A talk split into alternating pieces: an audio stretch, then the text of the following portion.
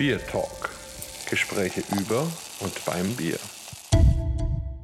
Hallo und herzlich willkommen zu einer neuen Folge unseres Podcasts Beer Talk. Heute sind wir praktisch auf der anderen Hälfte unseres Planeten, auf der anderen Seite und auch auf der anderen Seite, wenn man so die Mitte nimmt. Wir sind nämlich auf der Südhalbkugel in Brasilien Florianopolis bzw. der Insel dahinter und sind hier bei einem Bierwettbewerb. Und da habe ich einen wunderbaren Gast, der glücklicherweise auch Deutsch spricht. Das heißt für euch eine gute Möglichkeit, auch mal über den Atlantik zu gucken in unserer Sprache. Und das ist der Franz. Und vielleicht, Franz, stellst du dich am besten selber mal ganz kurz unseren Hörern vor. Ja, hallo Markus, danke für die Einladung. Ähm, ich entschuldige mich, als Brasilianer werde ich mir ein paar Deutschfehler erlauben. Ähm, ich bin der Franz, ich bin ein Brasilianer, Deutsch-Österreich abstämmig, 34 Jahre alt und bin Braumeister hier in Brasilien. Und wie kommt es, dass du so gut Deutsch sprichst? Äh, meine Mutter ist aus Salzburg, ist eine oh. Salzburgerin und mein Vater ist Brasilianer, aber die Großeltern kamen aus Deutschland. So wurden wir immer doppelsprachig ähm, großgezogen und ich sage immer, das ist das größte Geschenk meiner Eltern für die fünf Kinder, die zweite Sprache. Und deswegen kann ich Deutsch. Boah, du hast dazu vier Geschwister. Ja, wir sind zu fünf. Vier Geschwister, ich bin der allerjüngste und der einzige Brauer in der Familie. ja. Und endlich doch noch was Gutes aus einem von euch geworden. Genau, das ist es. und das heißt, bist du dann hier geboren oder in Salzburg geboren oder wie war das? Äh, ich bin in Petropolis geboren. Das ist eine kleine Stadt in der Nähe von Rio de Janeiro. Ja, wir liegen in den Bergen oben auf 800 Meter, circa 60 Kilometer entfernt. Und da bin ich geboren, bin auch aufgewachsen. Dann habe ich eine kurze Zeit in Deutschland bzw. auch Österreich gelebt und jetzt bin ich wieder in Petropolis ähm, platziert und da arbeite ich und habe, habe eine kleine Brauerei. Oh, Petropolis klingt für uns so nach Benzin. Hat es was damit zu tun? Nein, das ist so. Ähm, wir haben sehr viele Polis in, in Brasilien. Ja, die allererste hast du vielleicht nicht gemerkt, hast du schon genannt, Florianopolis. Ah, ja. stimmt. Und das kommt vom Griechen Polis, Stadt von. Ja, das heißt, Florianopolis war die Stadt von Florian und Petropolis, woher ich komme, das war die Stadt von Petrus und das war unser Kaiser. Ja, weil Brasilien war eine portugiesische Kolonie und als Napoleon Richtung Portugal ähm, gezogen ist oder ähm, seinen Krieg geführt hat, ist die kaiserliche Familie aus Portugal nach Brasilien ausgewandert. Ja, und da hatten wir den Kaiser Petrus. Und Brasilien war die Hauptstadt. Sie haben auch, oh, Entschuldigung, Rio war die Hauptstadt. Da haben sie auch gelebt. Aber in diesen Zeiten gab es kein Aircondition, kein Ventilator und im Sommer war es doch sehr, sehr warm in Rio und auch sehr feucht.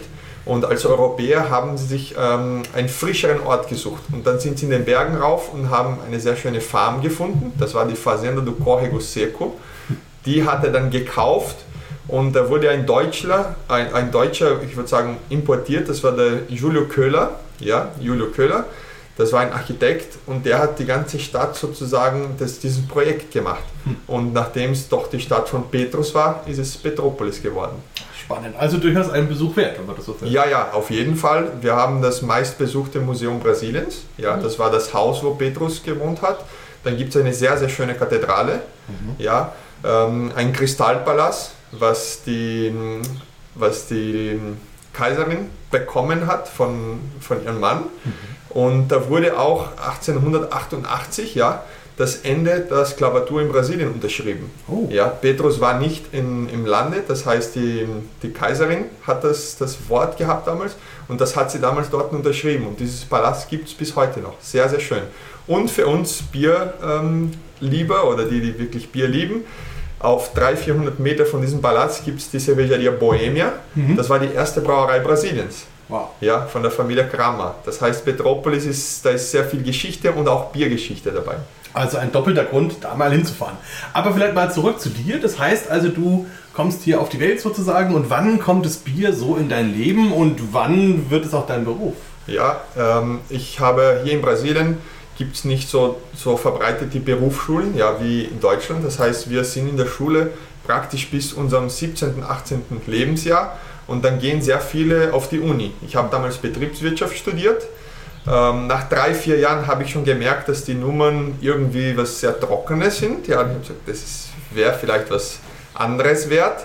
Und nachdem meine Schwester den verkehrten Weg gemacht hat von meiner Mutter, das heißt, sie ist von Brasilien nach Österreich ausgewandert und lebt seit 25 Jahren in Österreich, ähm, habe ich sie angerufen und gesagt, ich würde mal eine Zeit kommen zu dir, nach meiner Uni, nach meinem Abschluss, um, ja, um zu schauen, wo das Leben mich hinführt. Ja, da war ich 21 damals und ich habe dann doch überlegt, es wäre schade, wenn ich einfach nur so herumlaufe. Ja? Ich suche mir ein Praktikum und ich würde sehr gerne in einer kleinen Brauerei dieses, dieses Praktikum machen.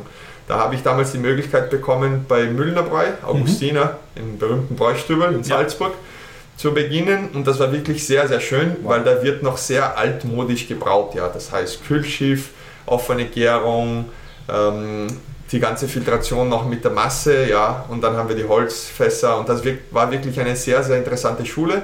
Von da aus bin ich dann zu Dömens, habe mhm. den einjährigen Braumeister gemacht im Jahrgang 11, 12. Nachdem bin ich zurück zu Augustina, noch auf, auf einen kurzen Sommerpraktikum. Das war damals der Umbau. Mhm. Da haben sie den 1912er Sudhaus ausgebaut nach 100 Jahren, haben ein neues hingestellt von Kaspar Schulz, sehr, sehr schön. Und danach habe ich ja schon Sehnsucht gehabt auf mein Land und habe gesagt, das wäre jetzt doch der Moment zurückzukehren. Und dann bin ich in eine sehr große Braugruppe hier in Brasilien eingestiegen. Mhm. Das ist die Grupo Petropolis. Ja, die brauen Black Princess, Itaipava. Die haben auch die Lizenz und brauen die Weltenburger Biere mhm. hier in Brasilien. Da gibt es eine sehr, sehr gute und ähm, langjährige Zusammenarbeit. Und 2015 bin ich dann raus aus der Gruppe, bin nach Chile ausgewandert das war damals so ein, ein Blitz in meinem Kopf und ich habe gesagt, ja, ich versuche was Neues in einem neuen Land. Und nach einem Jahr war wieder Sehnsucht nach mein, nach mein geliebtes Brasilien. Und seit 2016 bin ich wieder in Petropolis und das war auch das Jahr, wo wir die Brauerei Brewpoint begonnen haben mit ein paar Freunden und da bin ich Braumeister und Eigentümer bis heute. Spannend. Aber ganz kurz, Chile, hast du da auch bei der Brauerei was gemacht? Äh, es war die Idee, eine kleine Brauerei aufzubauen. Ja, ich habe doch in diesen zwölf Monaten, wo ich dort war, viele Brauereien besucht, aber nichts weiteres als Bier trinken und verkosten, nicht wirklich arbeitend. Kann man dort allerdings auch gut machen. Das war ich ja vor ein paar Jahren schon. In Chile ja. gibt es auch viele spannende Brauereien und auch viele mit, mit wirklich ähm, ja, tollen, innovativen Ideen und genau. auch viel Geschichte. Und ja, dann hast du also ein paar Freunde um dich geschart und ihr habt dann gesagt, wir machen eine Brauerei. Genau, es war ein bisschen ähm, umgekehrt. Als ich damals 2011, 12 bei Dömens war, ja, äh, gab es in Brasilien eine sehr starke Bewegung von Hausbrauen. Hm. Ja, die haben sich getroffen und die haben gesagt, ja, vielleicht machen wir hier einen Verband oder da eine Gruppe. Äh, und die aus Petropolis haben mich damals so genannt als internationaler Botschafter ja, von denen.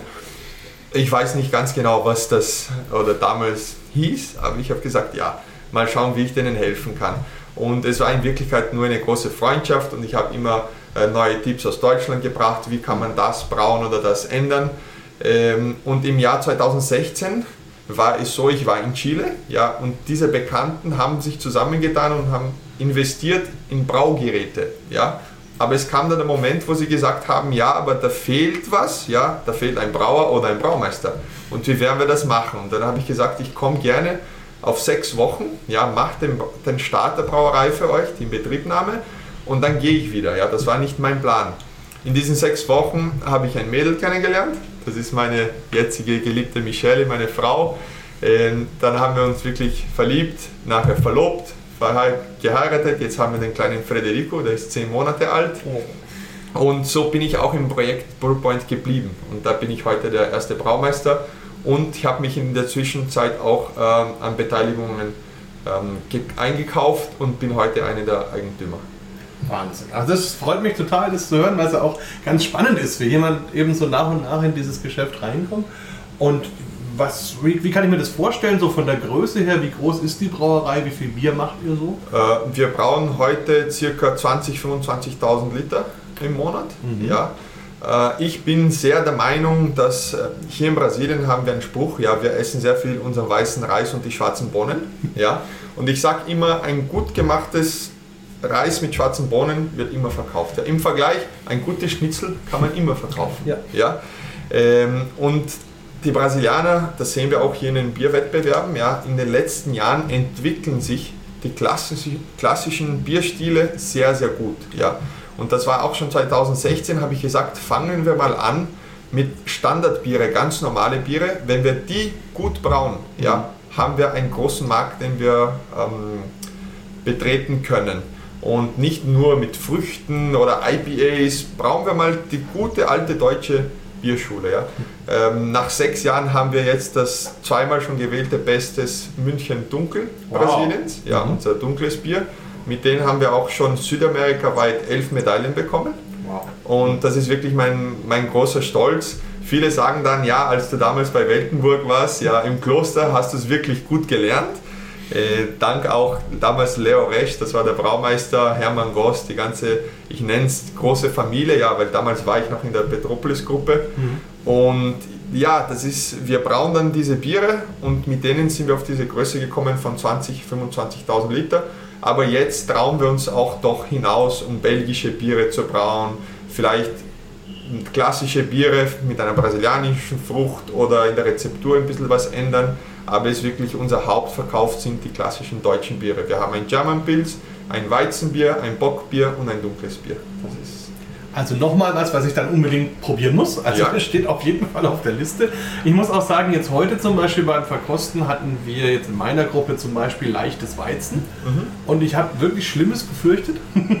Aber es waren zwei hervorragende Biere dabei, die auch in Deutschland medaillenverdächtig gewesen wären. Ja. Also man muss wirklich sagen, und das ist jetzt im Vergleich, ich war ja schon dreimal in Brasilien vorher, in Blumenau bei dem Wettbewerb, und da war es beim Weißbier immer schwierig. Also man merkt wirklich, dass die Qualität nach oben geht. Und ich meine, es ist ja der drittgrößte Biermarkt der Welt, ist vielen Deutschen gar nicht so bewusst. Ähm, wie, wie ist das überhaupt so? Also der brasilianische Biermarkt von dir als Insider, was mögen die am liebsten? Was sind so die, die Highlights für Brasilianer in Sachen Bier? Ähm, ich glaube, wir können den brasilianischen Markt äh, teilen. Ja, es gibt den gigantischen brasilianischen Markt. Da wird das ganz normale, wir nennen es äh, Art, Pilsner Art, ja, aber es hat mit einem Pilz nichts zu tun. Da ist die bittere Jahr zu Jahr gesunken. Ja. Äh, es ist für unsere Verhältnisse, für die Hitze, ja, ein sehr leichtes Bier und die bittere liegt zwischen 5 und 10 Bittereinheiten. Ja. Und das entspricht, ich würde sagen, 90, 95 Prozent vom brasilianischen Markt. Das heißt, das, das trinkt die Mehrheit. Ja. Äh, Aber die Leute kommen schon darauf, ja, dass es Bier ist nicht nur das. Ja, das heißt, immer wenn eine Person mir sagt, ich trinke kein Bier, ich möge kein Bier, ich sage immer, du hast das richtige Bier noch nicht gefunden. Ja. Warum nicht? Es ist mir zu bitter. Passt. Ich präsentiere dir ein Weißbier. Ja. Ja. Nein, es ist mir zu hell. Ich präsentiere dir ein dunkles Bier. Ja. Und so kann man sich diesen, diesen Markt entwickeln. Die Brasilianer sind sehr, sehr offen auf neue Produkte. Ja. Aber sie sind auch nicht sehr treu auf gewisse Produkte. Das heißt, es gibt einen Teil vom Markt, der will immer was Neues, Neues, Neues. Das heißt, die verkosten nicht das Bier, sondern nur die Neuheit. Ja, Mhm. das ist, und da gibt es viele Brauereien, die in diese Richtung gehen, aber andere, die auch in der klassischen Richtung bleiben. Nur im Vergleich, äh, wir reden dann von Biermengen. Es gibt Brauereien in Brasilien, die brauen schon zwischen 8 und 10 Millionen Hektoliter im Jahr. Ja, das heißt, es gibt Braustätten in Brasilien, die brauen fast schon so viel, wie ganzen Länder in, in, in Europa Bier verbrauchen. Ja. Ja. Das, ist, das ist wirklich gigantisch. Aber so entwickelt sich unser Markt. Ich habe diese Möglichkeit gehabt, in einer sehr großen Gruppe zu arbeiten und jetzt in einer sehr kleinen Brauerei. Und diese Zusammenarbeit zwischen diesen zwei Welten, die ist auch sehr, sehr gut für den brasilianischen Markt. Die großen Brauereien haben schon gemerkt, sie müssen auch mitmachen mit anderen Sorten Bier. Ja? Und nachdem die groß sind, die haben Zugriffe auf tolle Rohstoffe, haben die Technologie und die Labors dafür. Das heißt, sie helfen uns auch sehr, diesen Markt zu entwickeln. Also da gibt es auch eine Zusammenarbeit. Da gibt es eine Zusammenarbeit. Ja, ja. Das wollte ich nämlich gerade fragen, weil ich denke mal, es ist ja gar nicht so einfach, wenn man in einem Land wie hier, wo es eben warm ist, feucht ist, ähm, wo die Rohstoffe jetzt nicht so verfügbar sind und so, wenn man dann auch noch eine untergärige Brauerei anfängt, also dieses ganze Thema mit der Hefe umgehen, das richtige Malz bekommen, die richtigen Hopfen und so. Wie habt ihr das gemacht von Anfang an? Ist es importiert? Habt ihr auch brasilianische Quellen? Wie Ähm, heutzutage ist es so, wir haben die Cooperativa Agraria, ja, das ist eine große Melzerei hier in Brasilien. Das heißt, unser Basismalz, Pilsner Malz, sie, brauen, sie melzen jetzt auch Münchner Malz und Wiener Malz. Das bekommen wir aus Brasilien und sehr viel aus Argentinien und Uruguay. Und die Spezialmalze, die kommen halt aus, aus, Europa, aus Europa. Den Hopfen importieren wir großteils ja, ähm, aus Europa und USA. Jetzt wird sehr stark in Hopfen entwickelt oder investiert in Brasilien. Und da ist die Petropolis-Gruppe auch sehr, sehr stark als große Brauerei. Sie haben Möglichkeiten, große Flächen anzubauen und kommen auch schon mit guten Hopfen an den Markt, ja, für die Kleinen. Das heißt, sie entwickeln das für die Kleinen. Und die Hefe bekommen wir halt die Trockenhefe, ja, und die tun wir dann in der Brauerei ähm, selber führen. Und da merken wir, wie sich der Markt entwickelt. Ja, du warst schon öfters auch hier und das merke ich auch von Jahr zu Jahr. Wenn wir dann ein leichtes Bier ähm, verkosten oder ein helles, ja, wo wirklich die Gärung sehr, sehr sauber geführt werden muss, da hatten wir vor ein paar Jahren Probleme, ja, aber das bekommen jetzt die Brauer wirklich sehr, sehr gut im Griff. Da, da steigt die Qualität auch unserer Biere, gerade unsere Lagerbiere. Würdest du sagen, es gibt aktuell neue Trends im brasilianischen Biermarkt für bestimmte Sorten? Ähm, ich würde sagen, wir haben Katharina Sauer, ja, auf jeden Fall. Ich glaube, was jetzt momentan sehr stark ähm, neu dazukommen wird, ist diese Arbeit mit dem brasilianischen Hopfen. Ja. Mhm. Ähm, wir Brasilianer, wir sind sehr stolz, weil es wurde uns immer gesagt, in Brasilien wächst kein Hopfen. Ja. In Brasilien wächst Hopfen, wir können sogar zweimal im Jahr ernten, ja, weil wir haben den starken Winter nicht. Das Ja, heißt, sogar dreimal hat mir jemand erzählt. Genau, ja. sogar dreimal. Aber da gehe ich mal auf sicher und nenne nur zweimal. ja. Und ich glaube, der brasilianische Hopfen, das, das wird für uns eine, eine neue Welt sein. Ja, da, da gehen viele Türen auf. Und wir, da gibt es auch die starke Arbeit mit den ganzen Holzsorten, ja, Mhm. Barrel-Aged Biere, ähm, vielleicht Fässer, wo schon Cachaça drinnen war. Das Ja. ist unser Zuckerrohrschnaps und nicht nur wegen Wein und Whisky. Das ist auch für uns eine gute Möglichkeit. Äh, ich glaube, wir haben sehr, sehr viele Möglichkeiten, unseren Biermarkt weiterzuentwickeln und auch neue Ideen hereinzubringen. Aber ich bin auch sehr, ein sehr großer Botschafter der alten, guten, klassischen Biere. Die, die haben immer Platz. Ja, und da gibt es eben auch spannende Hölzer zum Beispiel, mit denen man ja bei uns in Europa noch kaum Kontakt hatte. Und die kann man auch sehr schön verwenden, um klassische Bierstile nochmal in eine neue Richtung zu schubsen und so. Also das finde ich schon eine ganz spannende Geschichte. Und du hast es schon erwähnt, es gibt das Katharina Sauer, was im Grunde so eine Art Berliner Weiße ist mit eben tropischen Früchten hier aus dem, aus dem Regenwald. Und das finde ich auch toll, diese Vielfalt an Früchten und diese Vielfalt an Aromen. Ne, wenn wir in Deutschland sind, dann, dann kriegen wir vielleicht irgendwie eine grüne Mango auf dem Markt. Ja. Ähm, und das hat aber überhaupt nichts damit zu tun, wenn ich hier in den Laden gehe und kriege halt zehn verschiedene Sorten Mangos, alle voll reif, von ziemlich sauer zu richtig süß zu sehr gewürzig und also ganz unterschiedliche spannende Früchte. Und das kann man auf alle anderen Früchte übertragen, ob das Melonen sind oder Papaya oder Passionsfrucht, Maracuja oder so. Also das, das finde ich wirklich toll. Und habt ihr auch sowas bei euch in der Brauerei, dass ihr mit Früchten etwas macht? Äh, wir haben mit Früchten noch nicht begonnen. Ja, ähm, wir hatten vor drei Jahren die Idee gehabt, mit Berliner Weiße zu, zu beginnen, ja, aber doch mit, mit Sirup. Ähm, nicht die klassischen Sirups, weil die bekommen wir hier nicht. Ja, dann haben wir gesagt, gehen wir doch in Richtung brasilianische äh, Früchte, aber noch in Sirup. Das heißt, mit der Naturfrucht haben wir noch nicht ähm, die Versuche gestartet, aber wir haben doch diese Idee jetzt auch in Zukunft ähm, damit zu arbeiten, weil wie du gesagt hast, wir haben einen riesen Vorteil. Wir haben das ganze Jahr vielleicht nicht dieselben Früchte, ja, aber wir haben immer frische Früchte. Ja. Das ist unglaublich. Und auch für uns hier in Brasilien ja, passiert es oft, dass wir zu Wettbewerben kommen. Und wir müssen uns vorstellen, Brasilien ist riesig groß. Ja. Ja. wir sind hier im Süden. Äh, bis Rio sind schon zwei, äh, 1200 Kilometer. Ja, und da habe ich noch gar nicht über Norden, Nordosten geredet. Ja. Mhm. Und dann kommen ähm, auch die Jurys aus Nordost, aus dem Norden und sagen, ja, aber diese Frucht kenne ich ja seitdem ich Kind bin. Hm. Und da sage ich als Brasilianer, ich habe schon mal davon gehört, aber ich weiß nicht, wie das schmeckt. Ja. Und da gibt es eine wirklich gute Zusammenarbeit und auch äh, wenn Ausländer kommen und sagen, ja, eine Passion Fruit, ja, Maracuja, schmeckt so. Nein, nein, es ist nicht so, dass es so schmeckt. Das, das wirklich Frische schmeckt so. Ja. Und dass man das ins Bier reinbringt, ist wirklich sehr, sehr interessant. Ja, also das ist für mich wirklich die, die größte Entdeckung eigentlich gewesen. Als ich das erste Mal hier war, bin ich auch wirklich gleich in, in den Markt gegangen und habe mir ganz viele Früchte gekauft und habe dann erstmal am nächsten Morgen nur Früchte gehabt, äh, um, um diese Vielfalt einfach zu haben. Und das ist wirklich was ganz Tolles, was uns völlig abgeht, ähm, weil wir halt diese tropischen Früchte nie in der Qualität bekommen. Dafür Ja. haben wir andere schöne Sachen. Also insofern ist ja das Tolle, dass überall auf dem Planeten irgendwas anderes spannend ist. Und, und bei euch sind es eben zum Beispiel die Früchte. Was mich ein bisschen interessiert, wie, wie reagieren denn die Leute in Petropolis auf eure Brauerei? Habt ihr da Stammkunden? Sind die von Anfang an dabei? Und, und was sind es für Leute? Sind es eher ältere oder gibt es da auch internationale Community? Wie schaut das aus? Ähm, es ist so, in den ersten drei Jahren ja, haben wir nicht wirklich den persönlichen Kontakt gehabt zu unseren Kunden. Ja, es war im ersten Moment war es wirklich so eine Eisplatte, die müssen wir brechen und dann haben wir gesagt, wir müssen zu den Kunden kommen und erklären, wir brauchen doch äh, unter Anführungszeichen normales Bier, was sie auch trinken können. Ja? Das heißt, wenn sie am Wochenende ein Barbecue machen für die ganze Familie, bekommen sie bei uns 30 Liter Fässer oder 50 Liter Fässer von normales Bier, ja, wenn wir dieses Wort äh, benutzen dürfen. Mhm. Und mit der Pandemie, ja, das heißt mit, mit Covid, hatten wir von einem Moment auf den anderen, war alles zu, mhm. ja, die ganzen Gaststätten und dann haben wir gesagt, was, was machen wir jetzt? Und dann haben wir begonnen, Rampenverkauf zu machen. Ja. Das mhm. heißt, das, was schon in Europa gibt oder in Deutschland seit Jahren und Jahren, haben wir gesagt, machen wir das bei uns. Ja.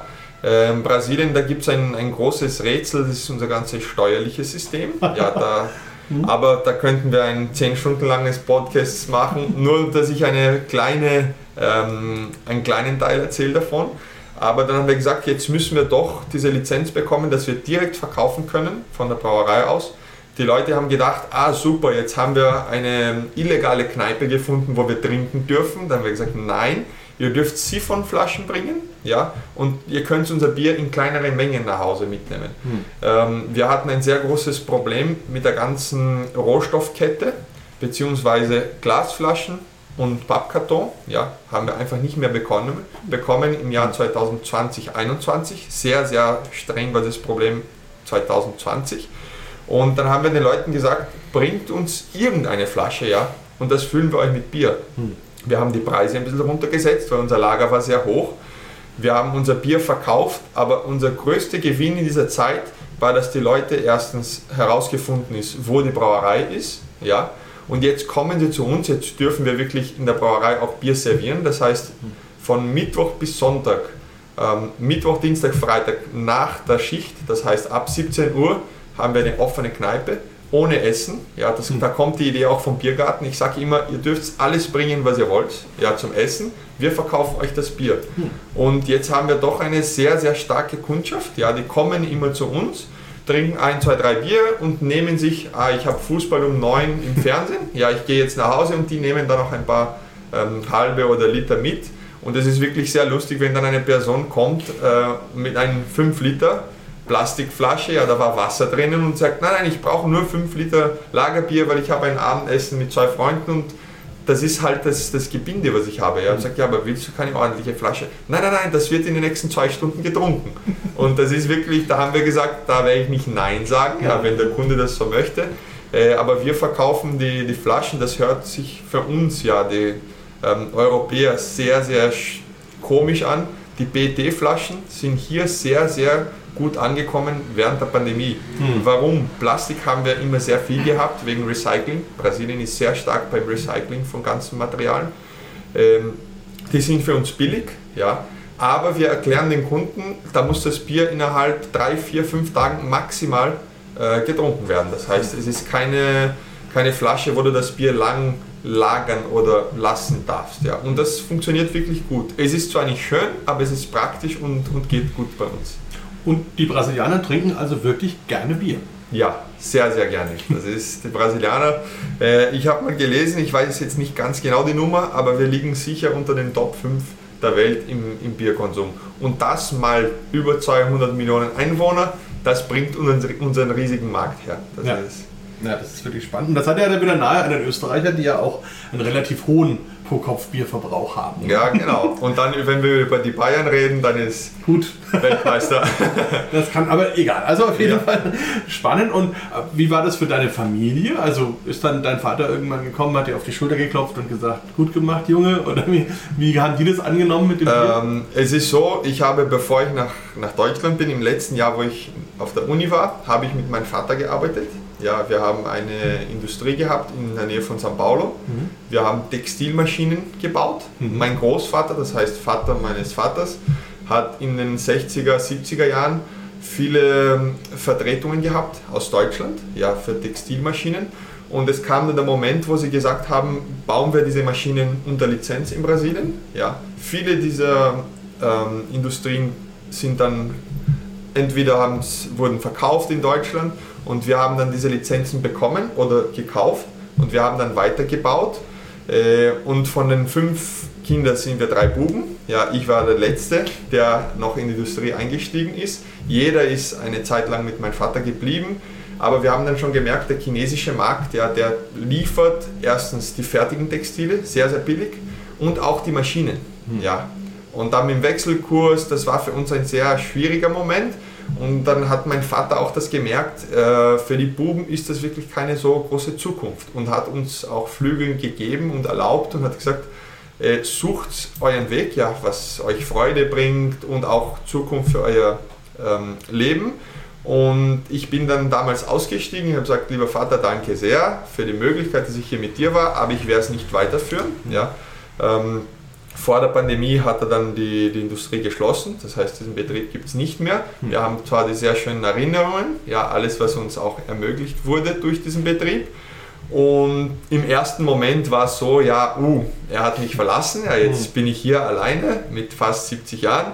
Aber dann doch hat er immer jeden Freund erzählt, mein Sohn ist mal zu mir gekommen und hat gesagt, weißt du Vater, äh, mein Bier ist Bier ja, es ist, ich suche jetzt das, was ich in meinem Leben machen möchte und heute ist er wirklich sehr, sehr stolz, trinkt auch unser Bier sehr gerne, macht sehr viel Werbung unter Bekannten und alles und wir haben jetzt wirklich einen sehr, sehr guten Weg gefunden. Ähm, die Mutter ist immer so, ja, das Thema Alkohol, mh, hm, Bier, ja, besorgt, aber sie weiß auch, wenn wir es wirklich ähm, mit, ähm, wie wäre das Wort, Responsibility, ja, mit, Vernunft, mit Maß mit, und Ziel. Genau, ja. mit Maß und Ziel, mit Vernunft ähm, genießt, ist es doch auch sehr, sehr schön. Ja. Und gerade ein Österreicher und ein Deutscher, der nicht versteht, dass ein Bier ein Lebensmittel ist, der, der hat irgendwo was verpasst. Da ist was schiefgegangen, genau. genau. ja, apropos, wie ist es denn in der Brauerwelt? Also da erlebe ich ja, dass die brasilianischen Brauer schon auch miteinander viel in Kontakt sind und man sich auch kennt und hilft. Ähm, wie ist es da so? Hast du da eine besondere Stellung, weil du eben diesen Mix Österreich, Deutschland, Brasilien mitbringst? Wie, wie ist es da? Ähm, es ist so, ich würde sagen, ich bin, wir haben zwei große Welten. Ja, das heißt, wir haben die wirklichen alten traditionellen Brauer, das, die sind von den 60er bis den 90er Jahren, die waren in den zweitgrößten Brauereien Brasilien, das war Antarctica und Brahma. Mhm. Ja, ähm, die waren damals bei Dömens, WLB, Weinstefan, das waren wirklich die wurden in Deutschland geschult und ausgebildet. Ja. Und dann gab es von den 90er Jahren so bis 2005, 2010 war eher Stille der, im ganzen Thema ähm, Brauerausbildung. Da haben wir sehr wenige Brauer oder Braumeister ausgebildet mhm. ja, in, in Deutschland. Sehr viele in Vassores, das war unsere Brauerschule hier in Brasilien. Mhm. Und da gibt es ähm, wirklich sehr viele junge Neue, die heute in diesen Markt eingestiegen sind und da gibt es die Alten. Ja? Äh, nachdem sehr viele Jungen im ersten Moment gegen die großen Brauerei geredet haben, ja, gibt es so ein bisschen ein, ich würde sagen, ein Abstand ja, mhm. zwischen diese zwei Welten. Und ich bin irgendwie einer, der sehr gut in diesen zwei Welten ähm, mhm. drinnen ist. Ja? Das heißt, ich habe sehr viel Kontakt zu den alten Brauern. Erstens wegen der Sprache. Sie mhm. freuen sich jedes Mal, wo sie wieder Deutsch reden können. Mhm. Ja? Äh, und wenn sie dann plötzlich hören von einem Junge, der nach 30 Jahren in derselben Schule war und sagt, nein, diesen Lehrer gibt es noch. Ja, und diese Kneipe gibt es auch noch. Ja, da trinkt man noch eine halbe. Ja, und wie war das damals in Gredelfing? Ah, so, so, so. Ja, äh, da freuen sie sich wirklich, weil da kommen die guten Erinnerungen wieder. Und ich hatte wirklich ähm, die Möglichkeit, mit einem sehr, sehr großen Braumeister zu arbeiten. Das war der Roland Reis in der Petropolis-Gruppe. Das war der allererste, erste oberste Braumeister. Wir sagen immer der Meister, der Meister. Ja. Und er ist leider vor zwei Jahren gestorben, aber hat in uns wirklich sehr starke Wurzeln gehabt oder gelassen im Thema die Bierkultur. Ja, wir sind wirklich, wir müssen das verteidigen. Es ist nicht nur in eine Brauerei gehen, Bier brauen und in den Markt zu bringen. Ja, es ist die große Bierkultur und die müssen wir im Leben halten. Und da bringe ich sehr viel von dem zu den jungen Brauern. Ja, ich bin zwar sehr jung, Ähm, lebe in Rio. Die ganze Bierszene ist sehr stark von São Paulo Richtung Süden. Das heißt São Paulo, Santa Catarina, Paraná und Rio Grande do Sul. Hm. Ich bin mehr mit diesen Brauer zusammen in Wochen wie diesen zum Beispiel, wo wir in einem Wettbewerb sind. Aber im Alltag habe ich nicht so viel Kontakt zu denen. Das heißt, da bin ich nicht der sehr berühmteste. Ich bin auch eine sehr Person, die nie sehr, sehr gerne im, im Vordergrund ist. Ja? Das heißt, ich bin sehr zurückgezogen. Aber wenn einer kommt und mit mir spricht, dann erzähle ich gerne die Geschichten, zeige auch die zwei schönen Seiten von den beiden Welten und versuche wieder das zusammen zu, zu nähen. Ja? Dass wirklich wir alle zusammen arbeiten und in eine einzige Richtung gehen. Ja, das, das machst du auch wunderbar und das machst du ja auch jetzt hier gerade. Und das ist sicherlich toll. Ich glaube, dass viele Leute auch Lust bekommen, äh, mal nach Brasilien zu fahren. Nicht nur wegen der Strände und Samba, sondern auch wegen Bier. Ja. Ähm, was würdest du denn sagen, wenn jetzt jemand sagt, der ist vielleicht, hat eine Woche Zeit oder zwei Wochen? Ähm, was sollte man unbedingt gesehen haben, wenn man ein bisschen normales Sightseeing mit dem Bier verknüpfen will?